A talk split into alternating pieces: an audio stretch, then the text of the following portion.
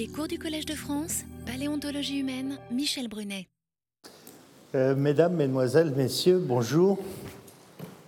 C'est peut-être pas correct, hein, je, viens de me rendre compte que finalement, je viens vous voir le jeudi matin avec encore mes attributs du désert, dont un chèche.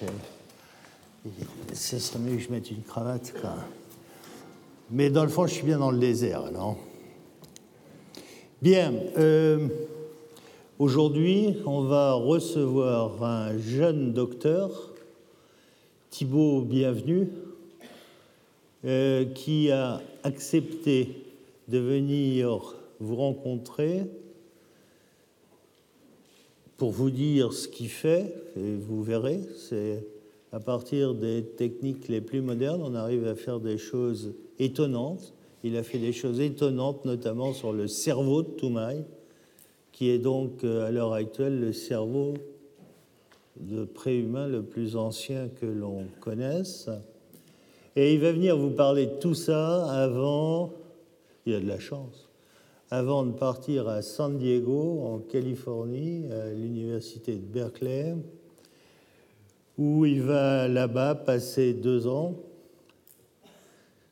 pour essayer de faire profiter nos amis américains de ce que l'on sait faire de mieux, et vice-versa, hein, c'est un échange, c'est une collaboration, ce n'est pas du parasitisme. En attendant, ah oui, il y a une chose que je voudrais vous dire.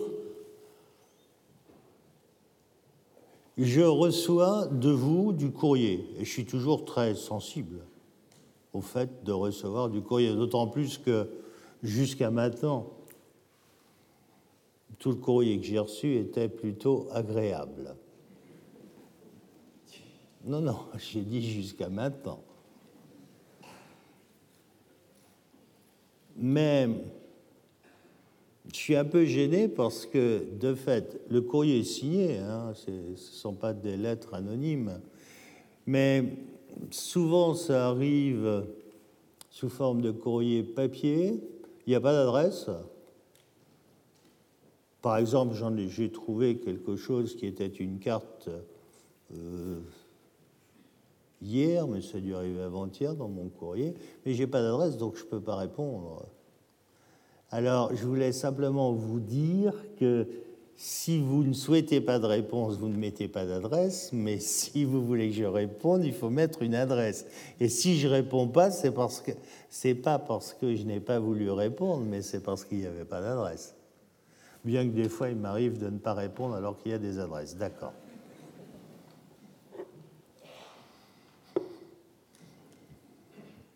Autre point, il me semble me souvenir que la semaine dernière, je vous avais promis de vous montrer des cartes paléogéographiques, n'est-ce pas hein? J'avais promis ça.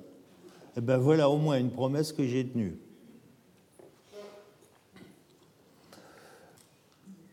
Euh, c'est un atlas, voilà les références. 2006, euh, je crois qu'il a été remis à jour en 2008 ou 2009. C'est pas la dernière version. C'est pas la dernière version. Euh, c'est quelque chose qui est assez bien fait et qui vous donne une idée euh, assez globale de la géographie à un certain nombre d'époques de la Terre.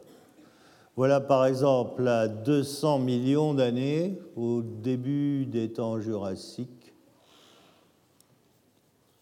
ce à quoi ressemblait la Terre. J'avais évoqué ces problèmes autant que je me souvienne pour des problèmes de migration de singes anthropoïdes en Amérique du Sud.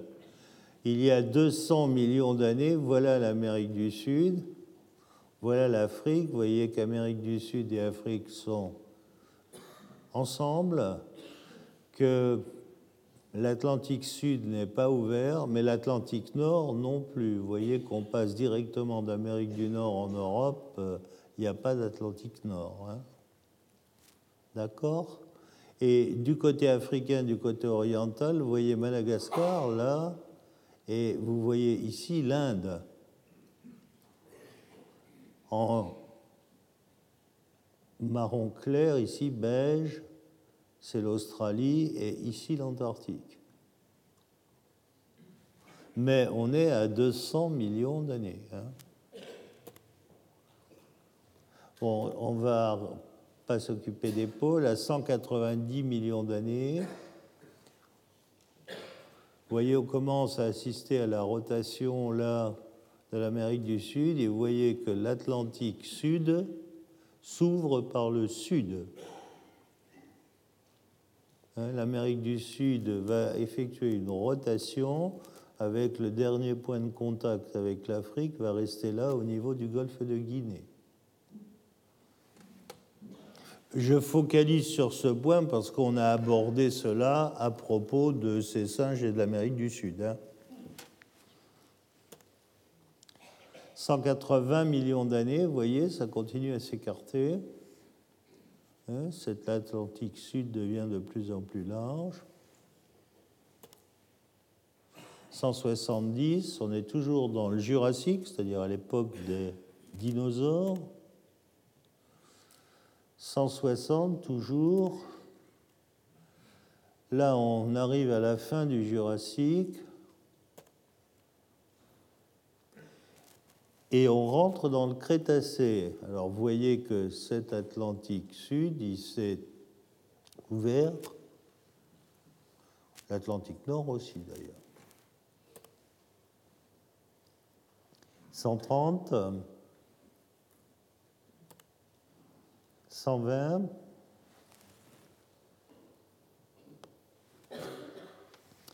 et vous pouvez deviner maintenant à partir de cette époque que les derniers contacts Amérique du Sud-Afrique vont être dans cette zone-là, c'est-à-dire dans la région du golfe de Guinée.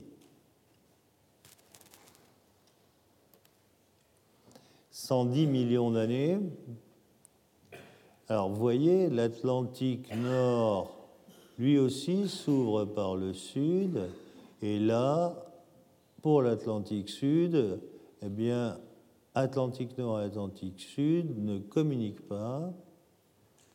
Et on a là une barrière au niveau du golfe de Guinée.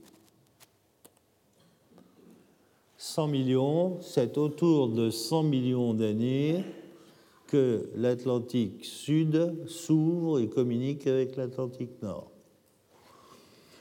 Les derniers contacts euh, Amérique du Sud, Amérique du Nord sont autour de 90 millions d'années.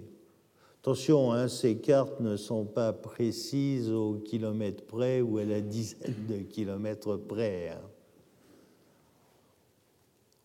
Il est généralement admis, oui, que entre les deux Atlantiques, il y a une communication complète autour de 90 millions d'années.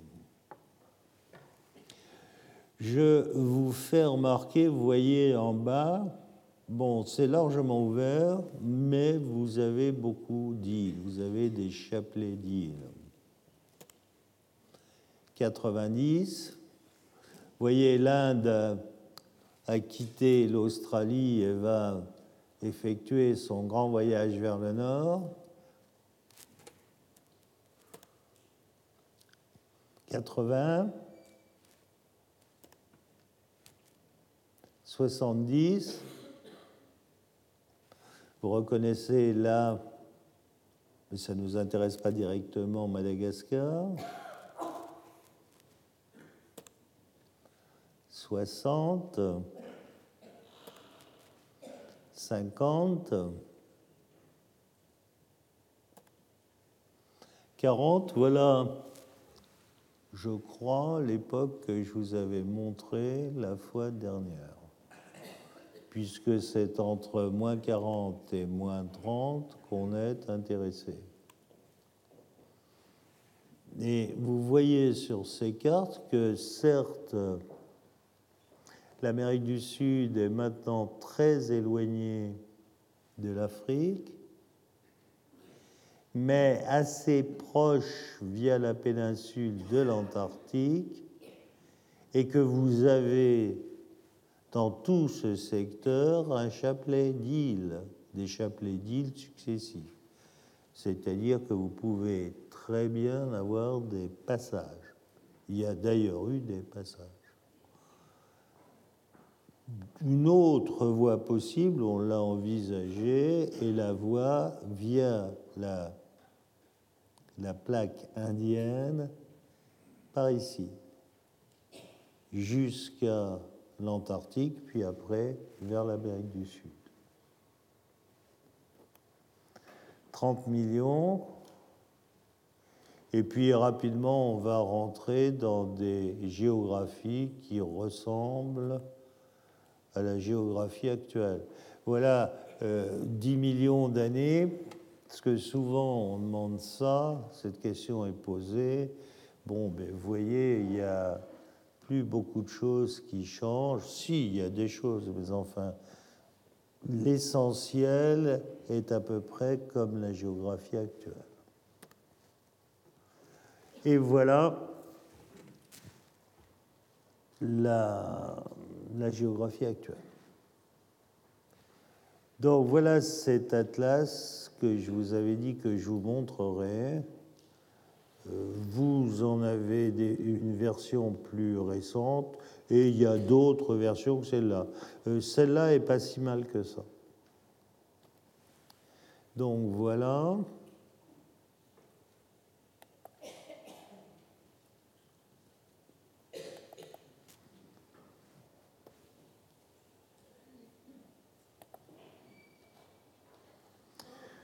On va revenir maintenant aux histoires de famille.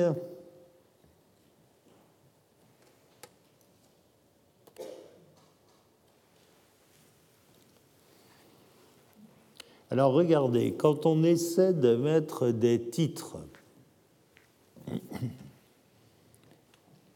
à l'heure actuelle, dans notre famille, dans la famille humaine, Sept gens ont été décrits. Sept. Euh, pour une famille, c'est pas beaucoup, hein, sept gens.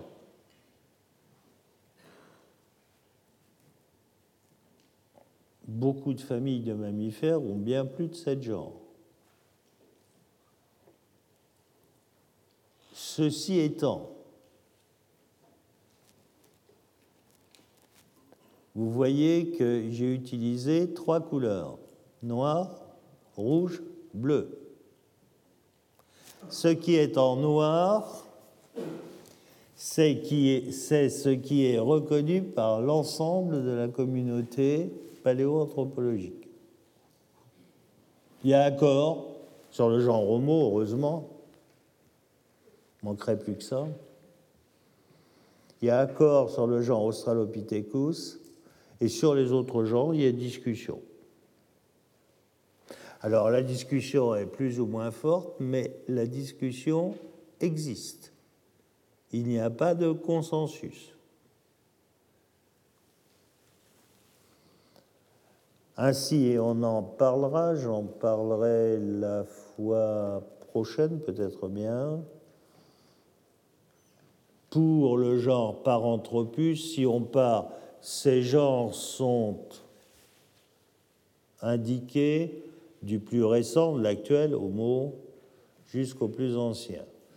Paranthropus, eh bien, pour certains, ce genre n'existe pas en tant que tel, ou c'est un sous-genre, ou ils l'appellent tout simplement Australopithecus. Bon, il y a discussion. Kenyanthropus. Kenyanthropus, je vous en ai déjà parlé, sont les hominidés à face plate. Pour certains, notamment ceux qui l'ont créé, ces hominidés à face plate existent pour les plus anciens autour de 3 millions et demi d'années. et sont eux qui vont donner des hominidés plus récents autour de 2 millions d'années. Pour d'autres, dont je fais partie, je crois que ces hominidés à face plate existent, mais je pense que Kédianthropus est basé sur une espèce qui ne tient pas. Alors, il y a peut-être besoin là d'une explication. Quand vous décrivez une espèce nouvelle, vous allez le prochain week-end, vous allez chercher des fossiles. Et comme vous êtes beaucoup plus doué que moi, vous mettez pas 30 ans pour en trouver. Avant la fin du week-end, vous avez trouvé des fossiles. Vous avez trouvé un fossile comme ça. Et ce fossile-là, vous le regardez sur tous les sens, après l'avoir préparé, etc. Il ressemble absolument à rien de ce qui a été décrit jusqu'à maintenant. À partir de là, vous venez de découvrir quelque chose qui est nouveau.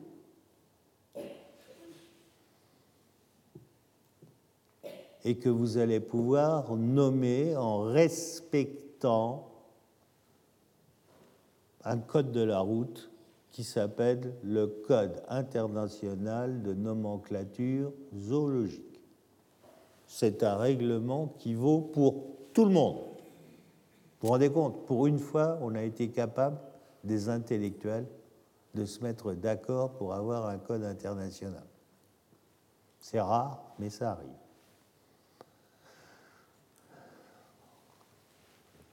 Ce fossile que vous avez trouvé et qui est nouveau, il va servir de base à la création d'une nouvelle espèce.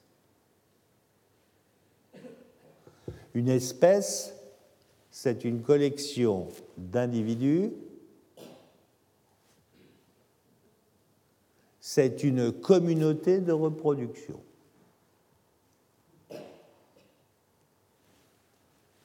Votre fossile va être le support de cette nouvelle espèce.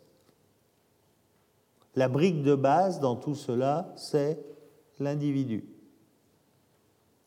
et la collection d'individus, la communauté de reproduction, fait l'espèce.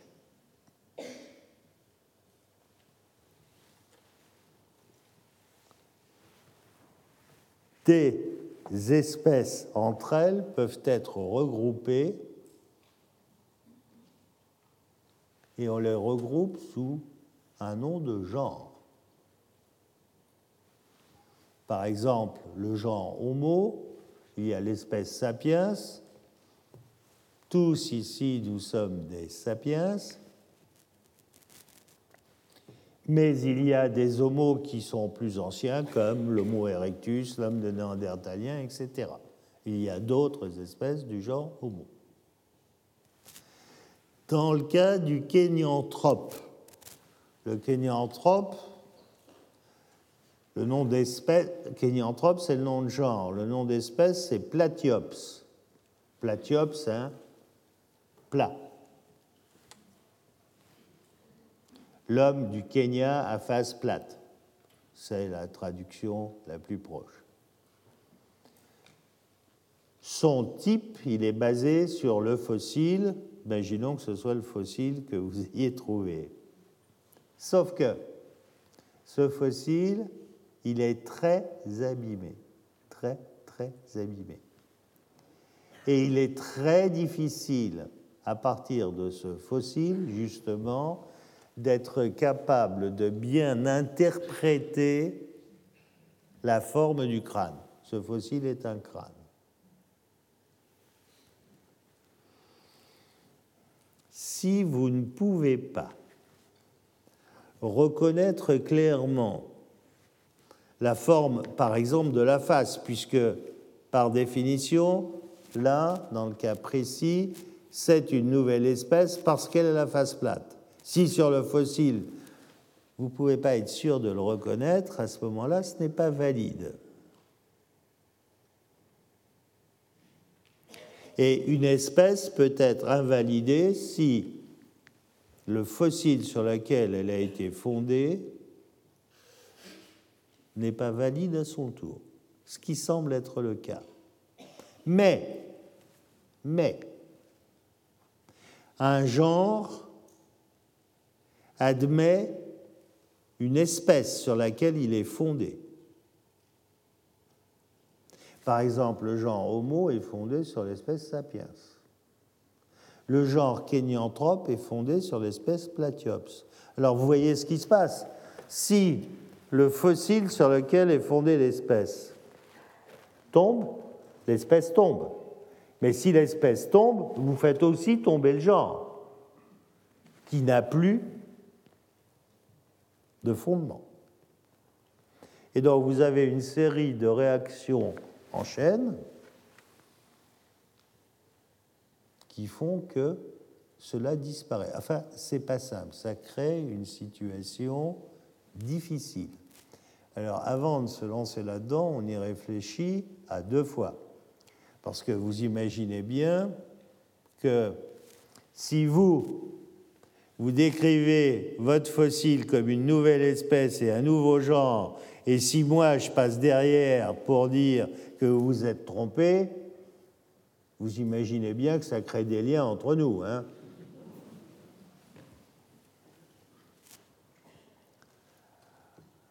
Alors, quand on fait ça, il vaut mieux prendre des précautions. Il ne faut pas le faire, enfin bon, il faut respecter les, les règles. Ma position actuelle est simple. Je crois que le fossile de Kenyanthropus platyops n'est pas un bon fossile le fossile sur lequel est basée l'espèce. Alors, je n'ai pas prononcé ce mot, mais il faudrait. L'espèce est fondée sur un fossile qui représente un individu, et ce fossile-là s'appelle holotype, l'holotype de l'espèce. Un genre est fondé sur une espèce, et cette espèce s'appelle l'espèce type du genre.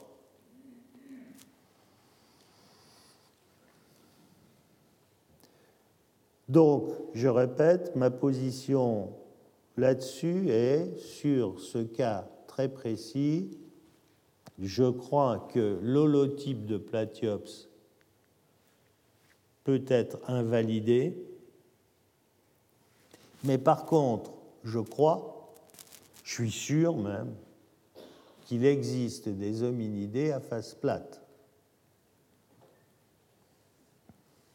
Alors vous me direz, mais comment vous pouvez en être sûr? Simplement parce que, bon, on en reparlera, mais je pense que finalement, avec mon équipe au Tchad, on a décrit les premiers hominidés à face. Alors forcément, on ne les a pas appelés Kenyanthropus platyops. Ce qui va encore compliquer un peu plus les affaires de nomenclature et les problèmes de relations entre différents groupes de chercheurs. Euh, donc euh, les, choses, je veux dire, sont pas simples et avant de bousculer tout, faut-il encore être sûr de soi. Là encore, la solution la plus sage, c'est cette position que j'avais adoptée jusqu'à maintenant, c'est euh, d'attendre que l'on trouve ben, pour le Kenyanthropus platyops de nouveaux fossiles. Euh, malheureusement, ça fait plus d'une dizaine d'années que j'attends et il ne se passe rien. Je vous rappelle que les fossiles d'hominidés sont des fossiles rares. Bien. Ensuite, Australopithecus, c'est merveilleux. Il a été décrit en 1925 et là, il y a consensus de la communauté. Tout le monde reconnaît Australopithecus comme un grade évolutif particulier des hominidés. Alors, ce grade, selon les uns ou selon les autres, soit il est constitué simplement du seul genre Australopithecus, ou alors, ou alors, il regroupe aussi le genre Paranthropus. Ce genre, il a été créé à partir de ce fossile.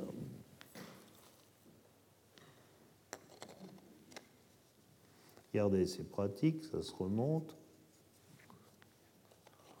Vous avez là le moulage endocrânien, mais je crois que mon jeune collègue va vous parler de choses comme ça tout à l'heure. Je veux pas, je, ne veux absolument pas faire ta conférence à ta place, mais néanmoins j'ai amené moi aussi un moulage endocrânien.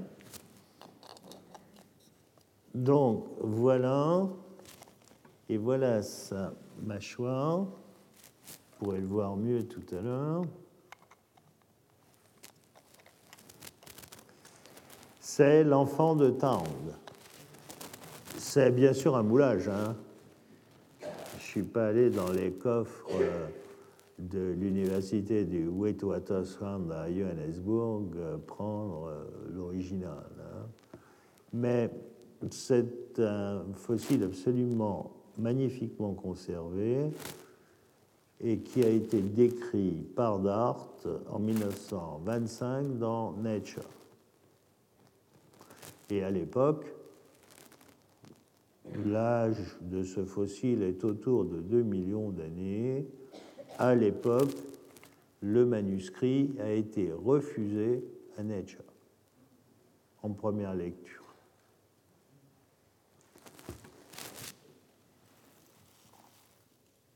Bon, ils sont attrapés, hein, ils l'ont accepté en deuxième lecture. Euh, néanmoins, c'est un bel exemple aussi, puisqu'on parle de ce que l'on sait, de ce que l'on ne sait pas. C'est un bel exemple, l'enfant de Tang, sur comment avance la science. En 1925, décrire un hominidé à 2 millions d'années, c'était impensable. C'était impensable. Ça sortait de tout ce qui était imaginé. D'écrire en 1925, d'accord, il a que sa molaire de 6 ans, mais d'écrire un hominidé avec un cerveau gros comme ça, ça n'allait pas non plus.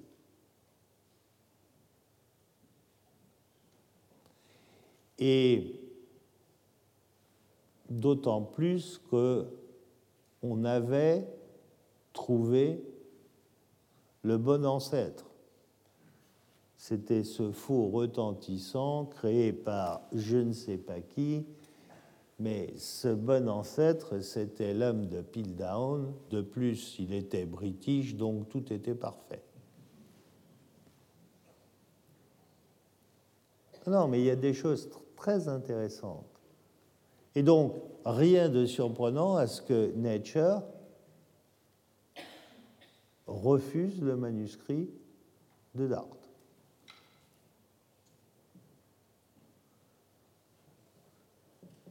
Pete Down,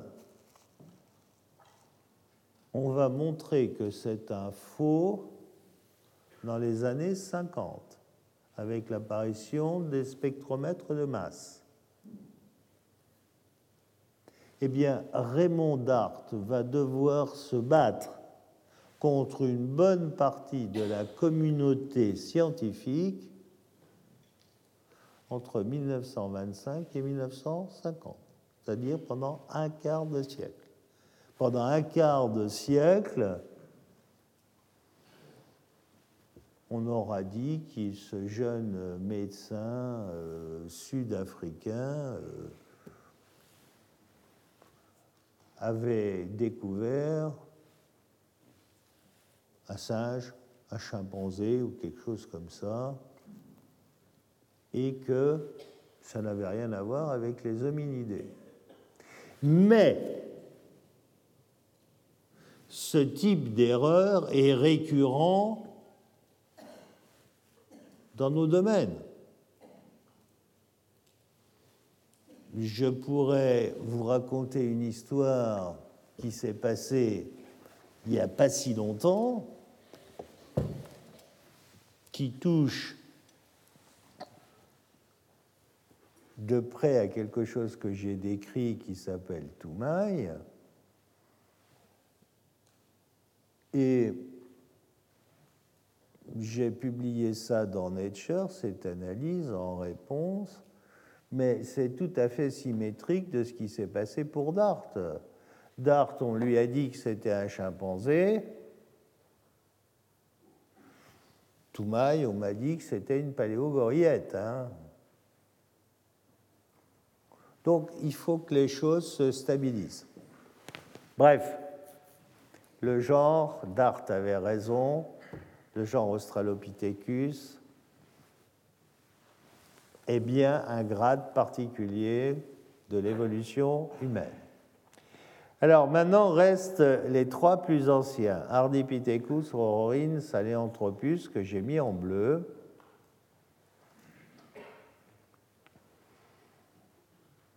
Le, à l'heure actuelle, il n'y a pas du tout de consensus, du tout. Les équipes qui ont décrit chacun des genres pensent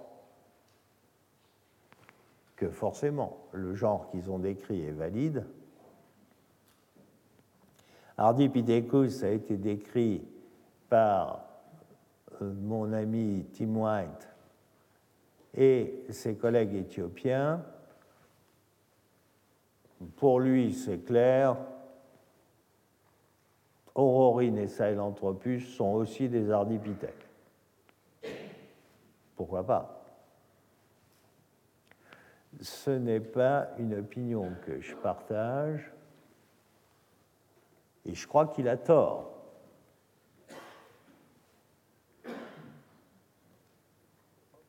Il a tort pour des tas de raisons.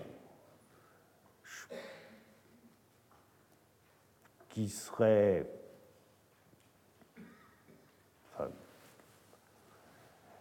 c'est rien que sur le plan euh, biogéographique, Ardipithecus, Afrique orientale, et Sahelanthropus, Afrique centrale, appartiennent à des provinces biogéographiques différentes à l'époque où ils sont décrits.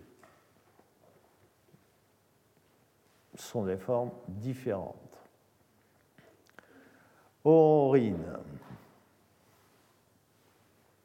Alors, les parents d'Aurorine, franco-britanniques, pensent que seule Aurorine est valide. Alors, eux, ils pensent que Ardipithecus est un chimpanzé. Oui, oui. Ce qui forcément fait très plaisir aux collègues qui ont décrit Ardipithecus. Et je ne le crois pas, à mon avis, ils ont tort, parce qu'Ardipithecus est bien un hominidé. Et qu'à cela ne tienne, pour que le tableau soit complet, ils pensent que Sahelanthropus est une femelle, alors là, euh, tout plaide pour que ce soit un mâle. Je ne vois pas pourquoi ce serait une femelle. Je ne l'ai pas amené aujourd'hui, mais il y a un bourrelet susorbitaire qui, qui fait 2 cm d'épaisseur. Si on admettait que ce soit une femelle, Et si on admettait que le dimorphisme sexuel soit comparable à celui des gorilles actuels, puisqu'ils disent que c'est une femelle de gorille, il faudrait alors un mâle avec un bourrelet susorbitaire de 4 cm d'épaisseur. 4 cm d'épaisseur. Bon. De toute manière, on a, et je vous l'ai montré, on a fait des essais pour le transformer en, crâne de chimpanzé ou un crâne de gorille il éclate de partout, ça n'est ni l'un ni l'autre. Donc ça, ça ne va pas non plus.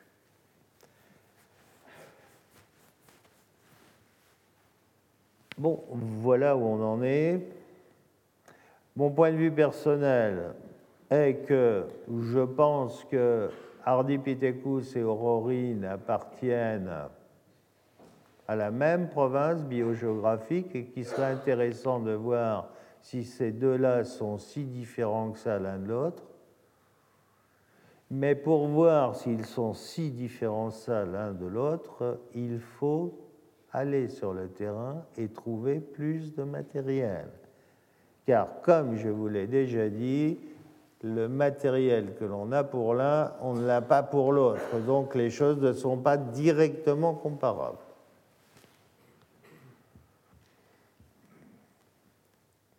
ce que je viens de dire s'applique aussi de la même manière à Sahelanthropus.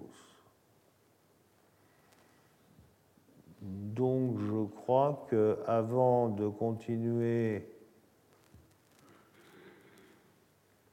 à se battre, il est urgent d'aller dépenser son énergie sur le terrain pour trouver plus de matériel. Quand on aura du matériel en commun. Si par exemple on avait, alors c'est facile pour moi de dire ça, il y a un crâne pour Sahelanthropus, si on avait un crâne pour Aurorine et si on avait un crâne pour Ardipithecus,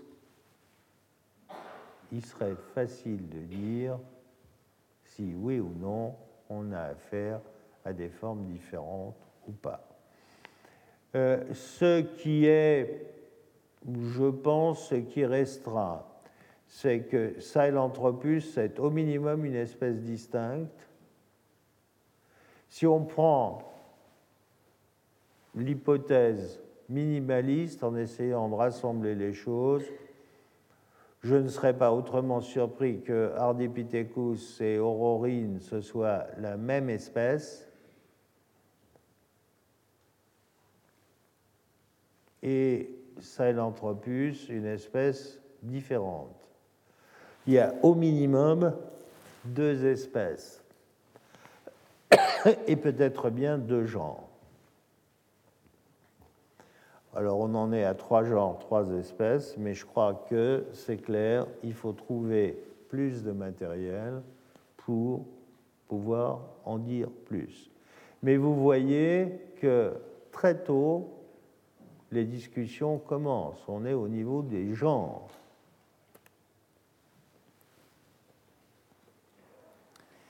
Alors, quand après,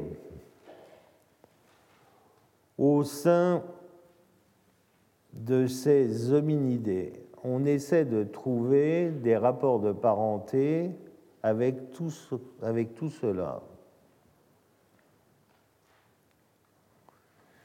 Sur le schéma de droite ici,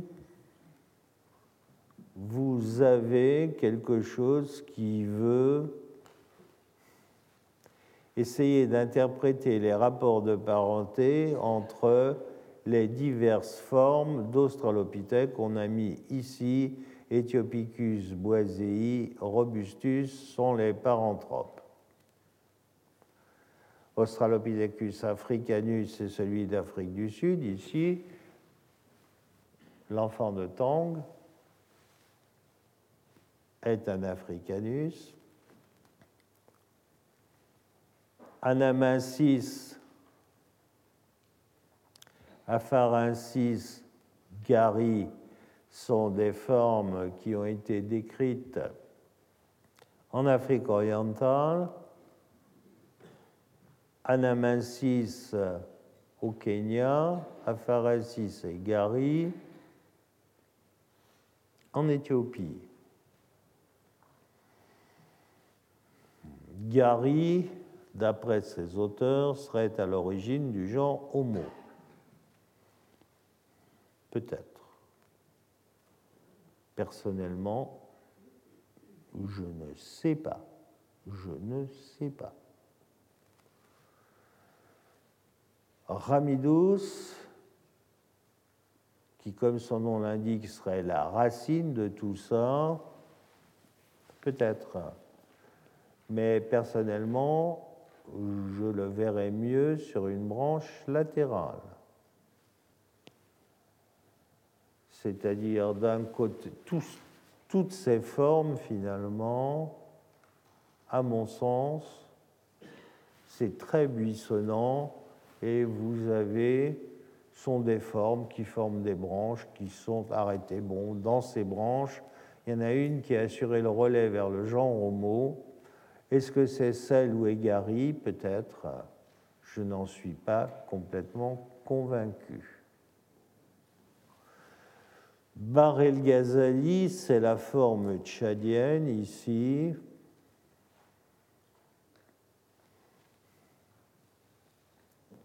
À mon sens, si on définit et si on reconnaît l'existence d'hommes à face plate, et je crois qu'il faut, alors ils doivent s'enraciner dans Bar el Ghazali. Bar el Ghazali est un homme face plate.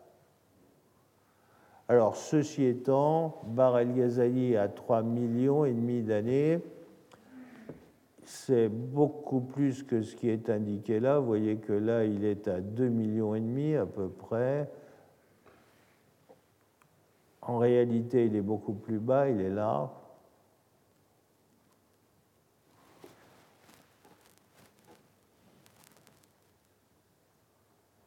C'est pas impossible ça, mais pour le moment, c'est pas publié.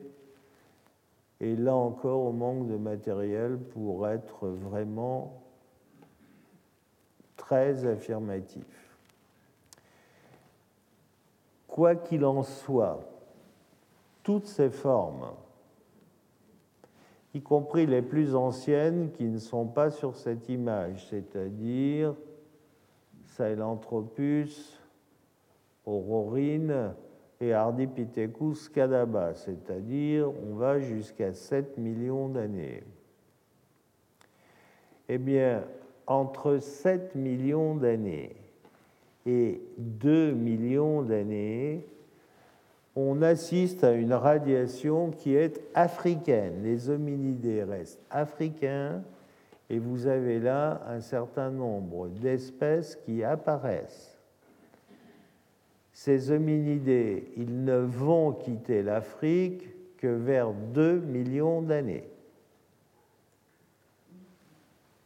Les plus anciens étant ceux de Manisie ou Caucase, sont datés pour le moment à 1,8 million.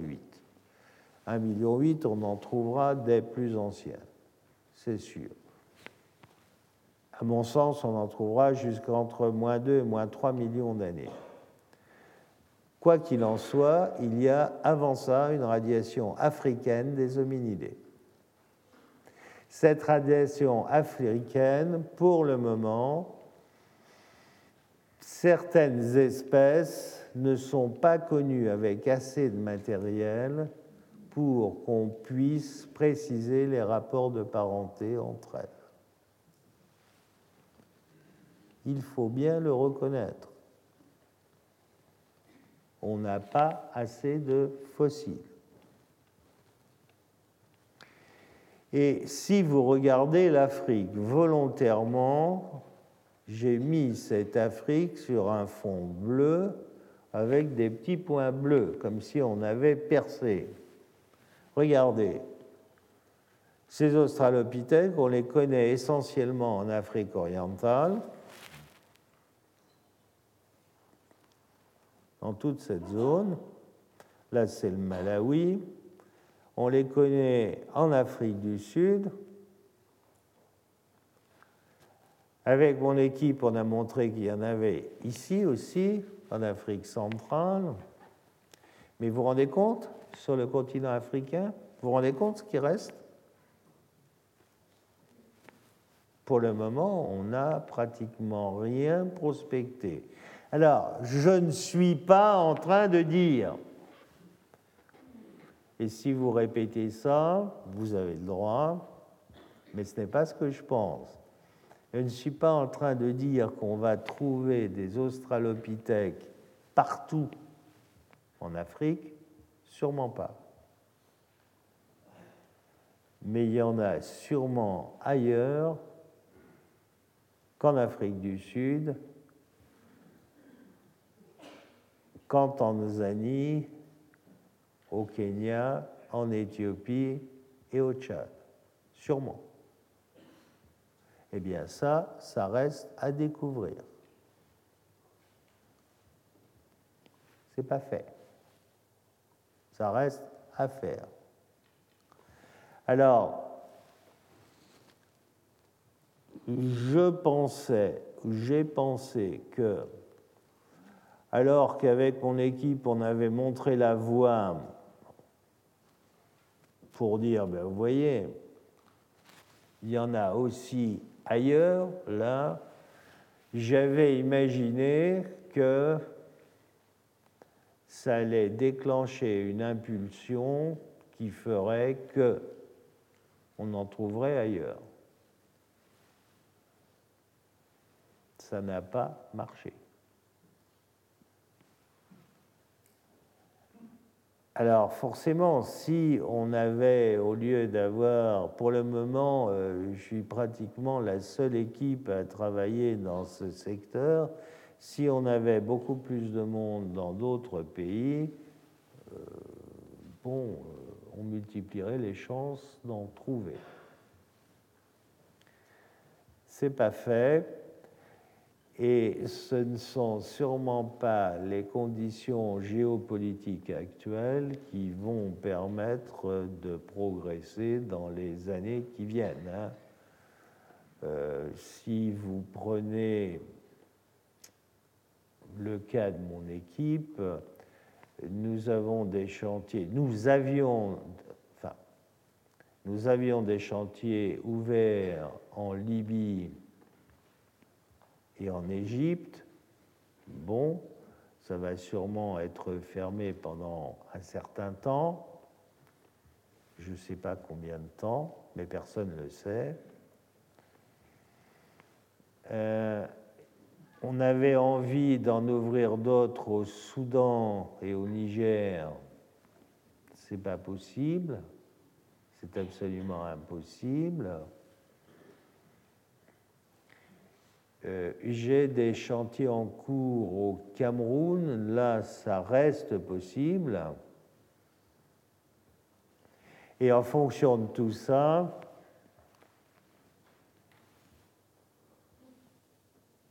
ça m'a conduit à essayer de répondre à d'autres questions en Amérique du Sud où c'est plus calme. Il est sûr que sur le continent antarctique, on n'a pas ce type d'ennui. Il y en a d'autres, hein. Il y en a d'autres. Mais bon. Donc, cette seule carte du continent africain avec ces petits points bleus vous montre combien on doit être prudent sur ce que l'on sait. Ce que l'on sait, c'est qu'on va en trouver d'autres ailleurs. Ce que l'on sait, c'est que on connaît pratiquement rien ou pas grand-chose. Alors, avec ce que l'on a mis au jour, on est capable déjà d'avoir une idée de ce qu'a été notre histoire. Mais beaucoup de détails nous échappe encore complètement. Complètement. Et par exemple, l'origine de cette radiation dont je vous parle, c'est-à-dire le berceau de l'humanité, bah, On a pensé longtemps que c'était l'Afrique orientale. J'ai montré que c'était sûrement pas aussi simple que ça, mais je ne suis pas capable de dire où c'est. Vouloir dire c'est au Tchad parce que c'est là que c'est le plus ancien ou en Afrique centrale, pour le moment, ça me paraît très largement prématuré. Complètement prématuré. Donc, affaire à suivre.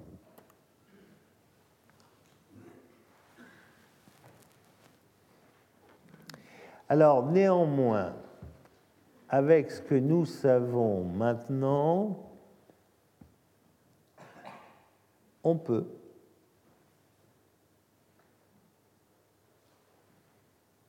Au sein du clade des hominidés, le clade, c'est l'ensemble des espèces qui appartiennent à la famille humaine,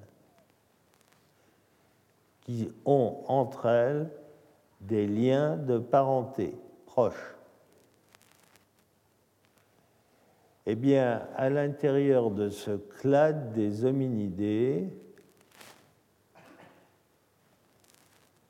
on peut maintenant distinguer trois ou quatre grades évolutifs, c'est-à-dire des stades évolutifs qui correspondent aux grandes lignes de l'évolution de notre famille. Le premier grade, le plus ancien, c'est celui qui correspond à tout à l'heure ce que je vous ai montré en bleu là, Ardipithecus aurorin sahelanthropus. Il y a autour de ça un grade qui est le grade le plus ancien connu, que je n'ai pas nommé pour le moment, parce que compte tenu des incertitudes qui existent entre les genres, mieux vaut attendre, et que j'appelle grade des hominidés du Miocène supérieur, puisque l'époque géologique qui correspond est le Miocène supérieur. On peut dire aussi pré-australopithèque. Mais bon.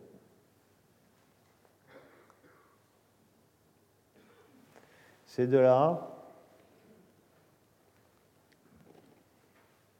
que vont sortir les australopithèques.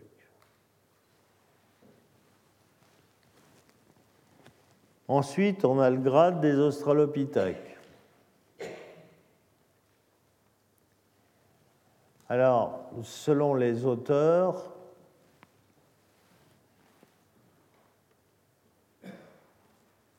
un grade ou deux grades, ces australopithèques sont eux qui vont donner naissance au genre Homo.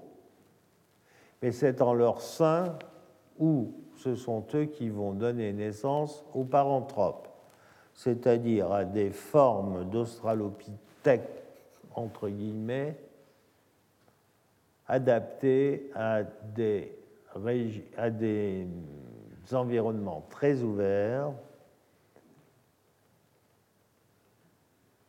et à des régimes très végétariens.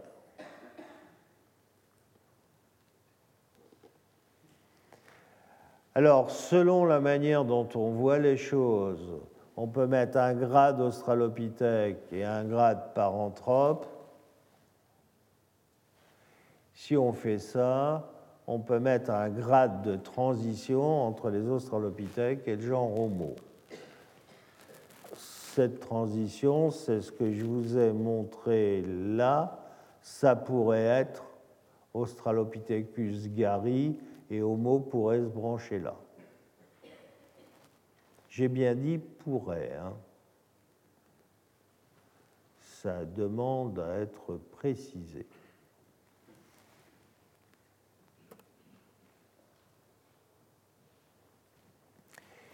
Et puis le dernier grade évolutif, c'est celui que l'on connaît le mieux, c'est le nôtre, c'est le grade sapiens. Grade homo, pardon. Euh, ces homos, les plus anciens que l'on connaît sont vers un peu plus de 2 millions d'années.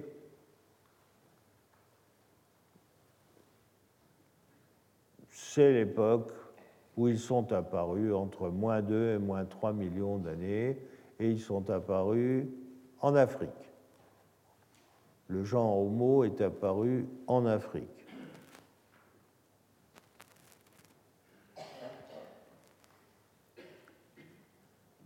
Et il est apparu en Afrique à la suite d'une altération climatique. Cette altération climatique allant dans le sens plus sec, plus froid, donc allant vers des milieux plus ouverts.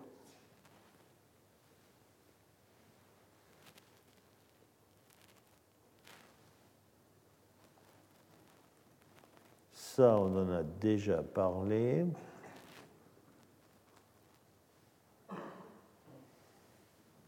Néanmoins, voyez sur cette carte de l'Afrique, vous avez le Tchad qui est là, alors l'Afrique du Sud, l'Afrique orientale, vous avez le Tchad.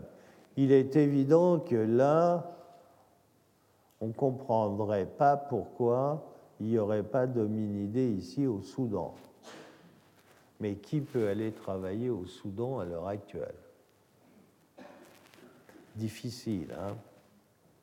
Très difficile. Libye, eh bien, je vous le disais, on a des chantiers en Libye, mais bon, l'Égypte, on a des chantiers aussi en Égypte.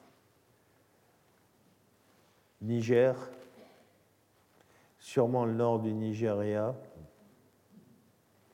et peut-être une partie de la République centrafricaine. Je pense qu'au Cameroun, j'ai des chantiers qui sont ouverts dans l'ouest Cameroun. C'est sûrement, sûrement des endroits géographiques propices à la recherche d'ancêtres de grands singes, chimpanzés ou gorilles. Mais au minimum, sur cette carte, vous voyez que tout ce qui est en vert, là, comme ça, y compris l'Égypte, ça fait partie des territoires à prospecter.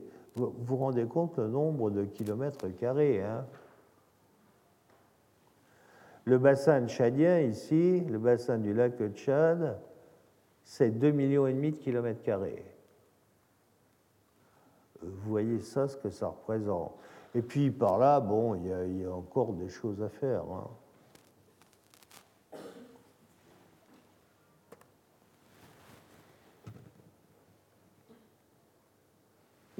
Ça, c'est pour vous montrer que c'est facile, ça paraît facile quand on regarde une carte. Quand on est sur place, les choses se compliquent. Il y a souvent de la poussière, par exemple.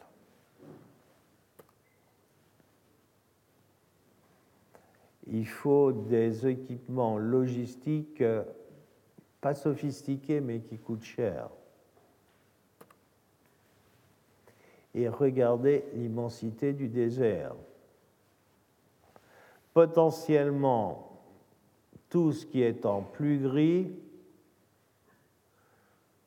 entre les dunes sont des zones à prospecter. Et potentiellement, ces dunes, d'une année sur l'autre, elles changent de place. Elles sont déplacées par les vents. Donc, vous avez des zones que vous pouvez voir à l'affleurement une année et qui sont recouvertes l'année d'après par les dunes qui arrivent. Je vous laisse aussi le soin d'imaginer combien la circulation est facile en voiture à travers toutes ces dunes. Et en plus, maintenant, toutes les rencontres qu'on y fait ne sont pas toutes très agréables. Il y en a même certaines qui, dans certains cas, peuvent être très embêtantes.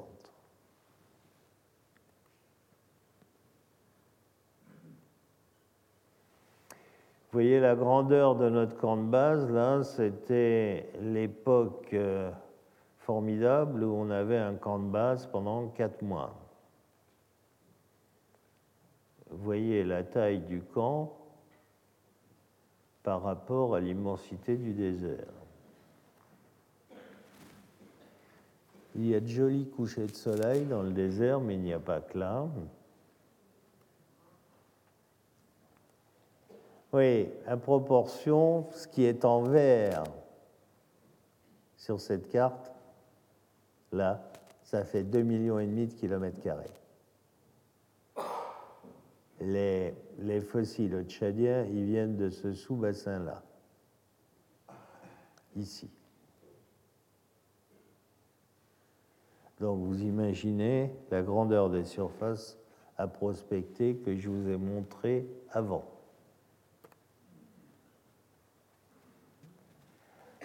Après, c'est du travail. C'est le travail que nous faisons tous dehors. C'est pas toujours simple, mais c'est toujours agréable.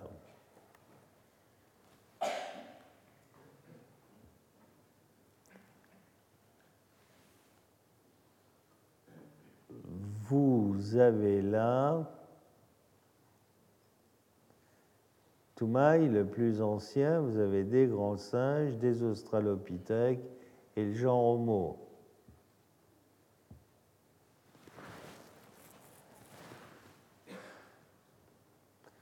C'est les grades dont, évolutifs dont je vous parlais précédemment. Et c'est ce qui est marqué là-dessus. Je pense, et ça c'est important, et je vais en terminer là pour aujourd'hui, je pense, vous voyez, que si vous parlez de Toumaï, Toumaï, ce n'est pas l'ancêtre de tout le reste. Il est déjà sur une branche latérale, et ainsi de suite. Ça, c'est un point de vue très différent du point de vue imaginé par certaines écoles de pensée, où on dit ce fossile, c'est l'ancêtre de celui-là, qui est l'ancêtre d'un autre, et ainsi de suite. Je ne crois pas qu'on trouve les ancêtres comme ça crois pas à ça. Des. Toumaï, c'est le groupe frère de tous les autres hominidés. Et Toumaï, il est peut-être euh, au sommet d'une branche qui est morte, éteinte. Mais cette branche, elle fait partie de l'arbre. Et c'est la branche qui s'enracine la plus profondément pour le moment. Pour le moment. On continuera la semaine prochaine. Merci. Retrouvez tous les contenus du Collège de France sur www.colège-2-france.fr.